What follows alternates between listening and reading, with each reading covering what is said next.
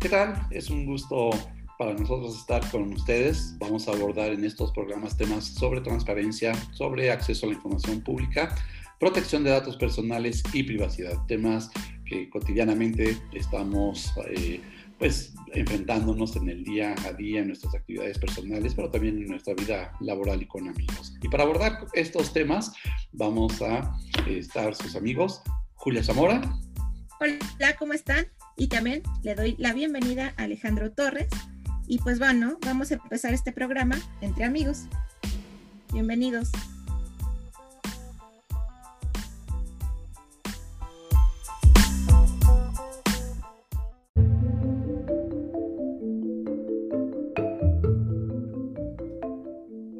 Para entender nuestros derechos es una sección que hemos diseñado Julia y yo para poder explicarle a ustedes desde nuestra perspectiva y desde nuestro conocimiento y experiencia como especialistas en acceso a la información pública, en transparencia, en protección de datos personales y privacidad, pues de esos temas que nos están preocupando constantemente en nuestra vida cotidiana, pero también en el debate público, en lo que se está comentando en los medios de comunicación. Y aquí en esta sección queremos darles a ustedes eh, pues las bases para entender este, esta discusión y el tema que hoy queremos abordar con ustedes, pues tiene que ver con la regulación de las redes sociales en México que ha propuesto el senador Ricardo Monreal Ávila del partido Morena recientemente, a inicios de febrero de 2021. Él presentó una iniciativa para esta regulación de las redes sociales en nuestro país. Es una iniciativa que eh, se entiende en el contexto primero de la cancelación de las cuentas del entonces presidente de Estados Unidos, Donald Trump, por parte de Twitter y de Facebook. Twitter la canceló de manera permanente, Facebook eh, temporalmente, todavía no se decide si la cancelan permanentemente. Y bueno, esto es algo que en su momento el presidente de México, Andrés Manuel López Obrador, comentó también y comentó su oposición a lo que él consideró un acto de censura. ¿no?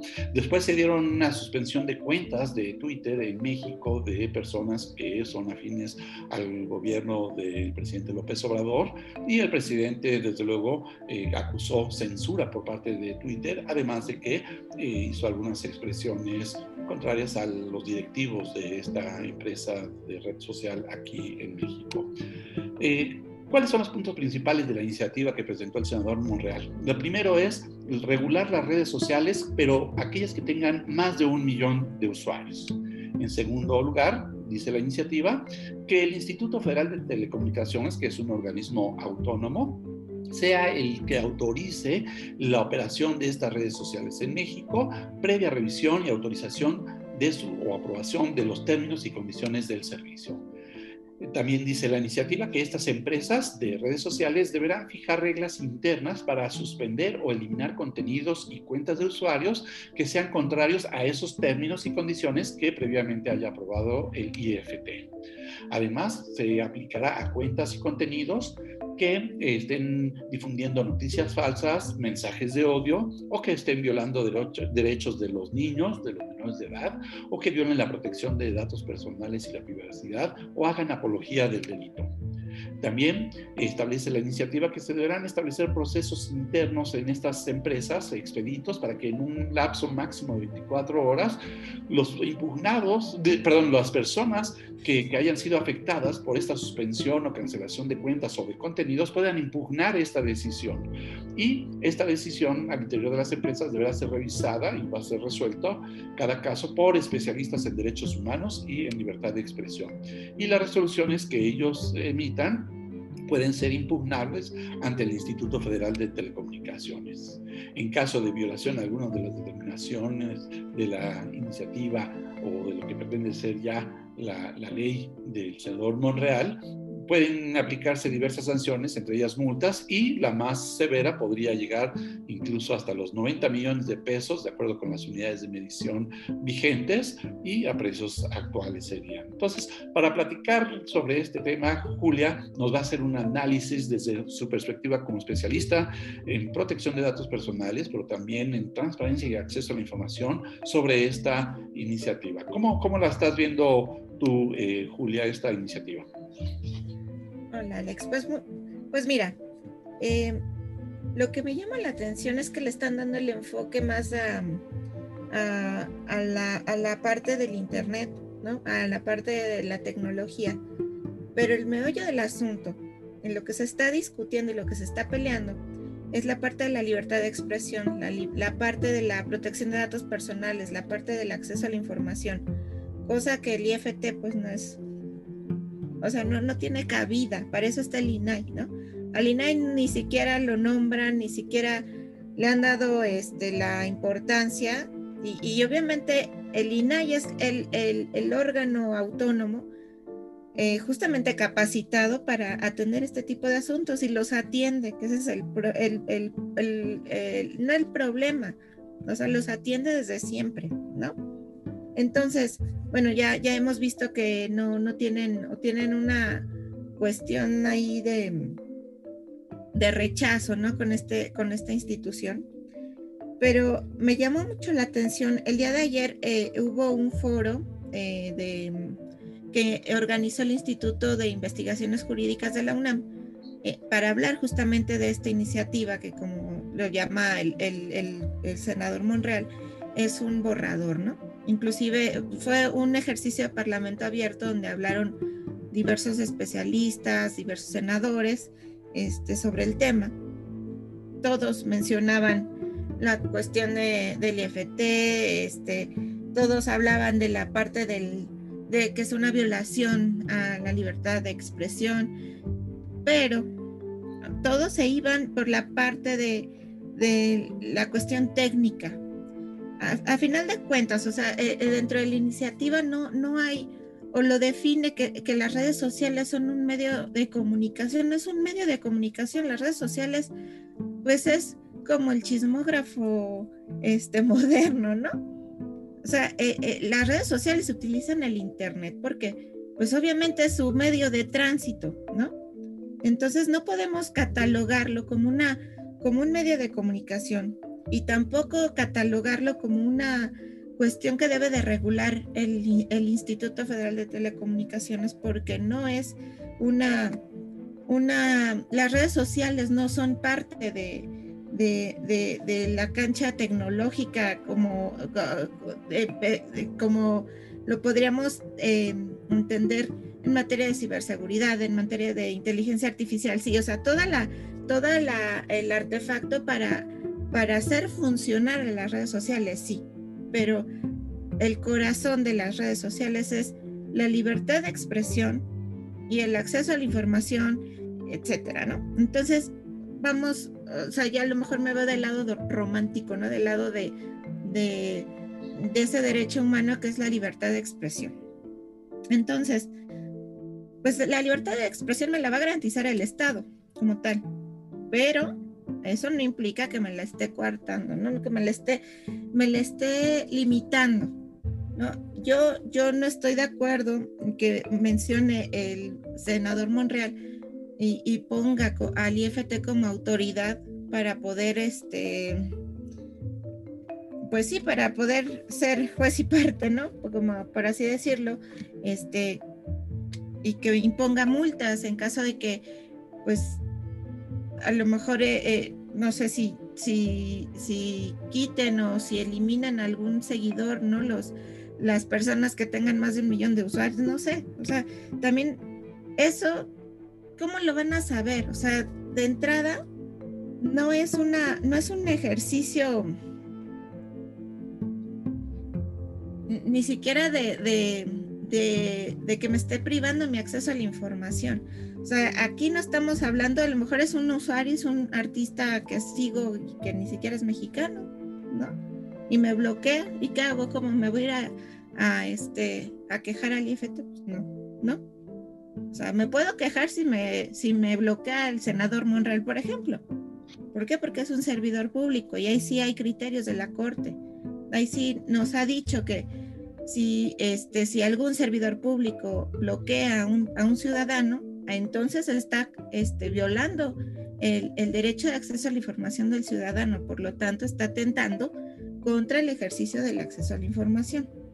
Cosa que no es lo mismo que me bloquee un Chumel Torres, que me bloquee una, este, un Donald Trump que ni siquiera es mexicano, ¿no? O sea, ni siquiera es mi presidente, entonces no, es, no es este, equitativo, no es parejo. Entonces, yo no, yo no lo veo bien, no creo que sea la instancia, no creo que sea la forma de,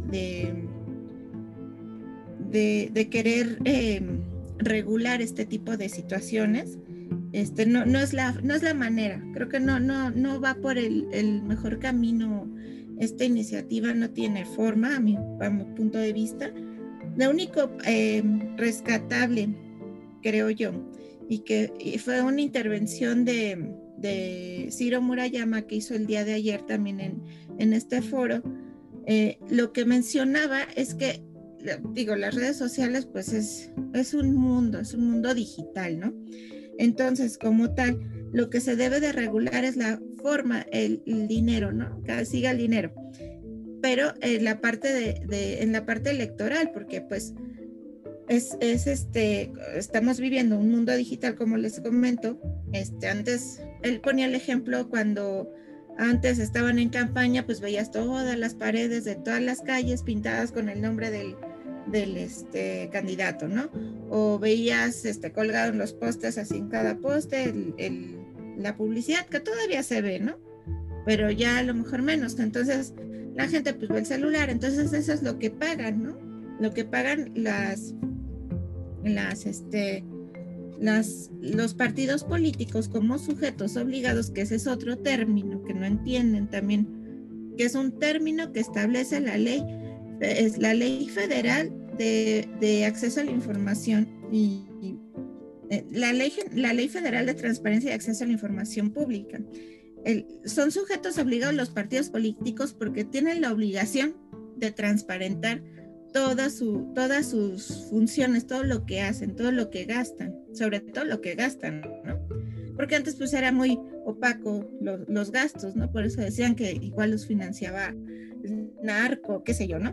Entonces, digo, yo no veo a un Twitter, yo no veo a, Facebook, yo no veo a YouTube que se inscriban a un registro nacional de proveedores, que ese es el que utiliza el INE, para que todos los candidatos precandidatos y partidos políticos utilicen a todo a, ese padrón de empresas que prestan sus servicios para poder este, contratarlos. Obviamente Twitter, ni YouTube, ni Facebook se van a inscribir ese registro, ¿no? Para eso hay, hay este, mediadores, ¿no? A lo mejor hay empresas dedicadas a, ese tipo de publicidad, pues obviamente que utilizan, son, son mediadoras, ¿no? Entonces tampoco va por ese lado. O sea, aquí el punto, como estuvo, em, y, entiendo que la iniciativa del, senador Monreal va más por el lado de, lo que pasó en, Estados Unidos, justamente con la con el este con el con el la campaña de Donald Trump. Entonces, eh, ahí pues sí no se sabía no se sabía qué es lo que estaban realizando a través de las redes sociales, a través de, Facebook. Eh, contrató a una compañía eh, para medir la, este, para medir los gustos, medir em, las preferencias del público y de un público pues joven, un público que puede ser votante y simpatizante de, en este caso fue de Donald Trump. Entonces, pues e, era obviamente como una garantía de votos, ¿no? Entonces, eso es lo que estaban haciendo. Por eso fue que se desató todo este dilema de, Cambridge Analytic, que, pues bueno, o sea, estaba eh, eh, metiendo publicidad, ¿no? Eh, y toda la cuestión este, subliminal para la gente para que votara por Donald Trump. Entonces, un, solo, o sea, de una persona que se quejó y dijo, bueno, ¿de dónde sacaron mis datos personales? Que ahí es el punto donde entra la, la parte importante también de esta iniciativa, la parte de los datos personales, que no maneja el IFT, lo maneja el INAI y lo ha manejado y lo protege y lo, y lo regula también, ¿no? Entonces, este, creo que está equivocado el, la, dirección de esta, de esta iniciativa. Creo que no, no, es más, ni siquiera el día de ayer en, en, en este foro ni siquiera fue invitado nadie, nadie de ningún instituto, nadie, este, em, pues algún especialista en el tema de acceso a la información, transparencia y protección de datos, nadie. O sea, había gente que era eh, a lo mejor este, especialista en ciberseguridad, este, estuvieron invitados los de este, el artículo 19, los de red, ¿no? También, pero nadie, o sea, no invitaron a algún este, comisionado de algún órgano este, transparencia de algún estado, si quieren, no sé. Digo, tú, por ejemplo, tú, tú que fuiste este, comisionado del InfoDF, entonces creo que sí es importante también la manera que, integren este, a, los especialistas en el tema de protección de datos personales y los están haciendo un lado. Cosa que te digo, o sea, esta iniciativa no tiene pies, no tiene cabeza, no tiene forma, es una aberración, a mi punto de vista. No sé. Te cedo la palabra, amigo. muy interesante, muy interesante, porque además me llamó mucho la atención eh, lo que estás observando en varios sentidos. Primero, eh, pues que este análisis está yendo más por la parte técnica o tecnológica de qué son y cómo eh, funcionan las redes sociales y la están viendo desde esa perspectiva muy tecnológica, muy de, este, vamos a decirlo así, en términos muy eh, populares de los fierros que lo hacen eh, operar, ¿no? Y desde luego los programas. Pero como bien dices, el corazón, ¿no? De, de, las redes sociales, pues es la información, entre ellos los datos personales. Vemos que hay un gran comercio de datos personales, ¿no? Y del cual se alimentan tanto las redes sociales como eh, pues las plataformas y además, por ejemplo, los buscadores de Internet, en fin, todo eso, ¿no? Todo el, mundo digital se alimenta de datos personales. Y esta última parte me, me importa muchísimo lo que estás diciendo porque este, efectivamente, yo he visto en el, eh, ausente, ya son varios días, de hecho, este, semanas de que se presentó la iniciativa, y el gran ausente en el debate público ha sido el INAI. El organismo garante, como bien dices, de la transparencia y de la protección de datos personales, que es de lo que estamos hablando, porque es el organismo garante precisamente de nuestro derecho de acceso a la información, vinculado con la libertad de expresión también, y entonces le están dejando al Instituto Federal de Telecomunicaciones la garantía de un derecho que le corresponde garantizarlo al INAI. Entonces, este gran ausente en, en, el debate público ha sido el INAI o los organismos garantes, también no nada más el INAI, hay un, todo un sistema nacional de transparencia que integra todos los organismos garantes, tanto el INAI como los locales, institutos de transparencia y protección de datos personales, que no están este, escuchándose su voz y su opinión al respecto, y será muy importante. Y a mí me llama la atención esto, Julia, porque eh, recordemos que al igual que el IFT, también el INAI está en la mira del actual gobierno y lo quieren desaparecer. ¿Será por eso que ni el senador Monreal ni tampoco todos los que están organizando estos debates públicos no están tomando en cuenta al INAI porque ya saben que va de salida, por decirlo así, para expresarlo coloquialmente. Ojalá que no. Ojalá que no, sería un grave este, retroceso, pero se está haciendo necesaria. Por otro lado, el INAI sí he visto que ha publicado algunas cosas, este, sus comisionados en lo individual han publicado algunas opiniones, eh, algún comunicado, pero a mí en lo personal me parece que es momento de que el INAI se haga más presente eh, todavía en los medios de comunicación, en el debate público y, este, y en las propias redes sociales y en este tipo de foros académicos como el que haces referencia que tuvo eh, lugar en el Instituto de Investigaciones Jurídicas de la UNAM, si mal no recuerdo, ¿verdad? Entonces, tiene que haber más presencia, hacerse más presente el propio INAI y sus comisionados, pero todos los especialistas que desde la academia también eh, han pugnado durante muchos años precisamente para la integración de estos institutos, de estos órganos garantes autónomos y además por ir a hacer una regulación que o una normatividad que eh, sea fiel eh, de la Constitución que garantiza este derecho, ¿no? Y finalmente lo que dices respecto de la cuestión electoral, bueno, es un claro ejemplo de cómo es que eh, no vemos con esta iniciativa un escenario en el que las redes sociales pudieran ser reguladas, por ejemplo, para el tema electoral, tan sencillo como eso, ¿no? Qué, qué bueno que lo mencionas, porque además estamos en un proceso electoral que ya arrancó hace tiempo y, este, y va avanzando en sus etapas, ¿no? Y las redes sociales han sido actores fundamentales en las elecciones aquí en México, en la de Estados Unidos, bueno, pues desde el presidente Barack Obama y por supuesto Donald Trump tuvo un gran activismo en redes sociales, entonces pues es importante que se dé este debate, pero se dé de una manera integral y como bien dices, muy bien este, orientado porque no parece ir por ahí, ¿no? Entonces, qué interesante todo tu análisis, Julia, muchísimas gracias por ello, eh, parece, eh, no sé qué adicional nos pudieras este, comentar también. Pues mira, yo, yo lo que veo es que esta iniciativa, a mi, a mi punto de vista, así como está, realmente no creo que prospere. Yo creo que va a quedar en el tintero, así como quedó su otra iniciativa de, de querer fusionar al IFT otra vez con COFESE, etcétera, no hacer como una como un sándwich de no sé qué. Entonces, y, y, yo creo que también aquí el punto de no integrar o no tomar en cuenta al INAI como como organismo garante en, este, en, este, en esta materia tan importante que es el acceso a la información, creo que pues da más lugar y más vista a la repulsión que sienten hacia el instituto, que pues también, o sea, realmente a mi punto de, vista, pues tampoco puede prosperar o, o, vaya a prosperar una iniciativa de quererlo desaparecer. Digo, estaría realmente muy difícil, no, no creo que pase, así como no va a pasar esta iniciativa, yo creo que no, no va a pasar más que este tipo de discusiones y opiniones. Excelente, pues muchas gracias por tu análisis y pues vamos a, a, estar pendientes de lo que ocurra con estos temas para seguirlos abordando aquí entre amigos. Ok, me parece muy bien.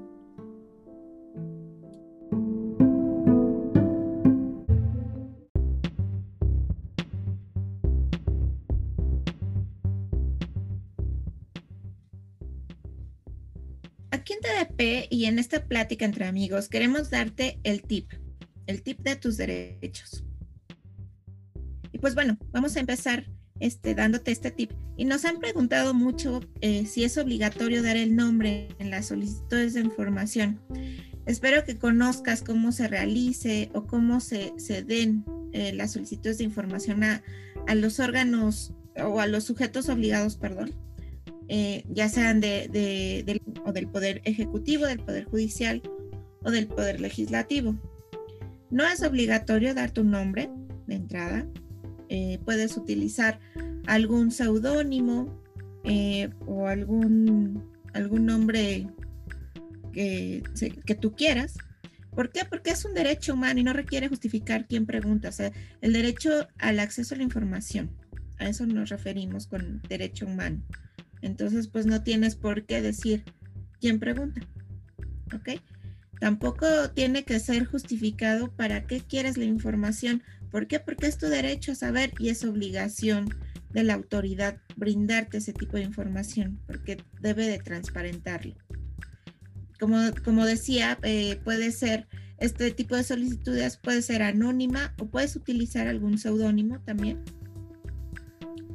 Y pues a través, este, este tipo de solicitudes se, se realizan a través de la plataforma de transparencia en la página www.plataformatransparencia.org.mx. En ella tienes que realizar una cuenta que es como una cuenta de correo electrónico, eh, donde tienes que poner tus datos. Como te decía, no es obligatorio eh, dar tu nombre. Lo que sí es obligatorio es dar algún correo electrónico para que a través de tu correo electrónico puedan dar, eh, este, tu, te, puedan dar respuesta, ¿no? Eh, si es que lo solicitas a través de, eso, pero sí es, es, es, un medio de, de, comunicación más directo. Eh, tampoco son obligatorios los datos de contacto, es decir, la dirección o el teléfono, tampoco es obligatorio que lo, lo pongas. Y pues bueno, algún correo electrónico, como mencionaba, eh, puedes utilizar algún correo electrónico que no revele tu identidad. Eh, por ejemplo, aquí este, ponemos Juan Pérez Hernández. Entonces, puedes poner cualquier correo electrónico, puedes realizar un correo electrónico para este, esta finalidad, pero este, para que tú utilices esta plataforma de transparencia. Y pues bueno, ese fue el tip de tus derechos. Este, te dejamos nuestros datos. Eh, yo soy Julia Guadalupe Zamora Ramírez. Mi correo es jzamora.tdpcompliancesc.com.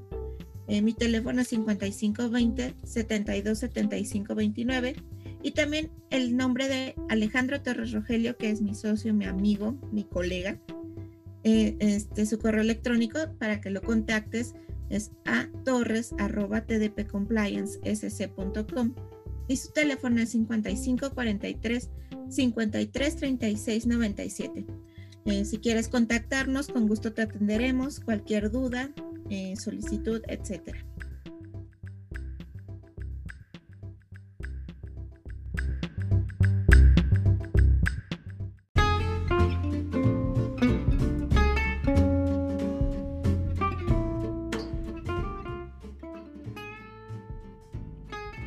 El derecho a la información, el acceso a la información pública, la protección de datos personales y la privacidad no son temas que solamente se quedan a nivel académico o en la discusión pública, en los medios de comunicación, en los noticieros, por ejemplo.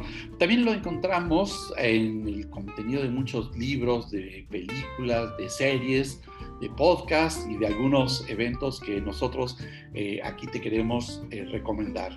Y para el caso eh, de esta ocasión, te queremos recomendar una película que consideramos puede ser de mucho interés para ti. Se llama La vida de los otros. Es una gran, una gran, gran película. Se estrenó en marzo de 2006 en Alemania. Eh, fue la primera obra que dirigió eh, Florian Henkel von Donnersmarck, perdón la pronunciación, que también realizó el, el guion. Y es una película que ganó más de 50 premios tanto en Alemania como en festivales internacionales de cine y de entre ellos, por ejemplo, ganó eh, el premio a la mejor película de habla no inglesa, tanto en los Oscars como en los premios BAFTA. Muchos premios que, ganó esta película, por eso nos atrevemos a recomendarla, pero sobre todo por su contenido. Eh, ¿Por qué creemos este, esta, recomendarte esta película? Bueno, porque es una historia que transcurre en Berlín del Este o Berlín Oriental en 1984. Esto es cinco años antes de la caída del muro de Berlín, que fue el símbolo de la Guerra Fría. Este muro dividió por poco más de 28 años a las dos Alemanias tras la Segunda Guerra Mundial. Fue de agosto de 1961 hasta noviembre de 1989 que finalmente lo derrumbó la, la gente, lo, lo tiró.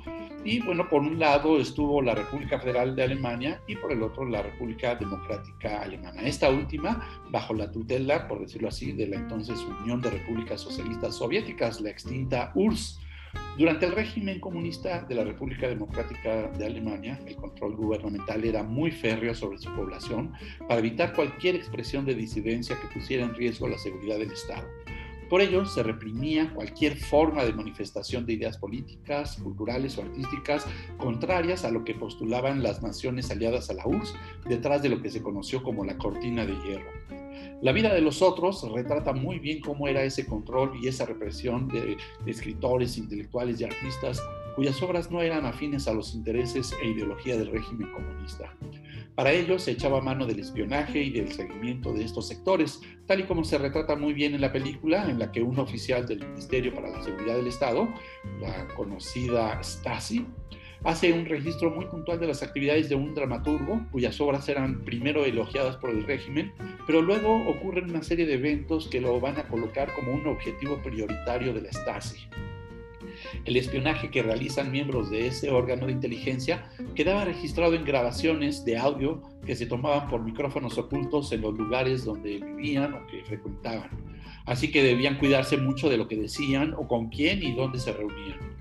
Los escritos con ideas contrarias al régimen se pasaban de contrabando por la frontera para que fueran publicados y difundidos en la prensa de la República Federal Alemana y en el mundo occidental para dar cuenta de cómo se estaba viviendo en Berlín Oriental. En esta película, La vida de los otros, podremos ver recreada esas formas de represión contra la libertad de expresión, no solo en términos políticos, sino culturales y artísticos, además de la limitación de las libertades de reunión y de tránsito, entre otras. El espionaje que en aquel entonces ocurría no ha desaparecido en nuestros días y en nuestro propio país, país y si antes se daba seguimiento en la calle y en sus domicilios a quienes se consideraba como un riesgo para la seguridad del Estado, además de instalar micrófonos ocultos para escuchar y grabar sus conversaciones para obtener evidencia de sus actividades, bueno, ahora vemos que se ha sofisticado este espionaje con el uso de programas informáticos intrusivos en los teléfonos celulares o en las computadoras de periodistas, de defensores de derechos humanos y de activistas de organizaciones de la sociedad civil. La vida de los otros es una película que nos lleva a reflexionar sobre el peso que tiene la defensa de nuestras libertades fundamentales, como la libertad de expresión, la libertad de tránsito y de reunión, además de nuestro derecho a la privacidad, que a veces damos por sentados, pero que en realidad están constantemente amenazados. Y esta es nuestra recomendación para ti, para conocer más y disfrutar de estos temas del derecho a la información, el acceso a la información pública, la protección de datos personales y la privacidad. Y esperamos que te guste y te interese esta película, La vida de los otros.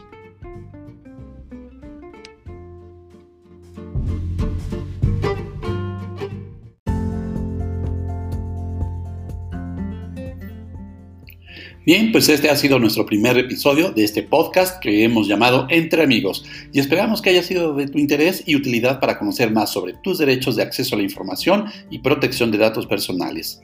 A nombre de TDP Compliance, Julia Zamora y Alejandro Torres te queremos invitar a que nos hagas llegar tus sugerencias, comentarios y si quieres que abordemos algún tema en específico relacionado con estos derechos, nos lo hagas saber a través de nuestros correos jzamora.tdpcompliancesc.com y a torres.tdpcompliancesc.com. Muchas gracias y nos vemos en el siguiente episodio entre amigos.